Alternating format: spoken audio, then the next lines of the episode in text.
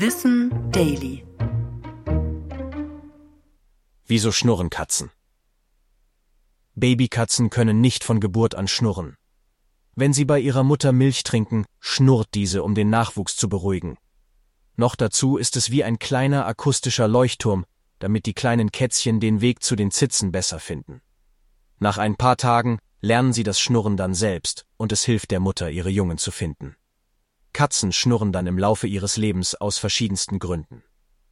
Wir kennen das Brummen meist als Zeichen von Wohlbefinden, wenn man die Katze krault.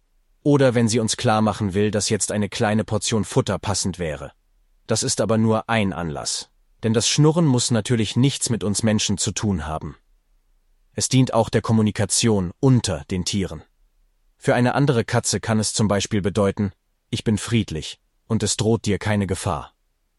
Forschende glauben aber auch, dass sich Katzen mit dem Brummen selbst beruhigen, etwa wenn sie gestresst sind, Angst oder Schmerzen haben. Bei einer Geburt zum Beispiel kann es der Katzenmutter helfen, die Qualen besser durchzustehen. Und auch bei Verletzungen soll es die Heilungsprozesse unterstützen.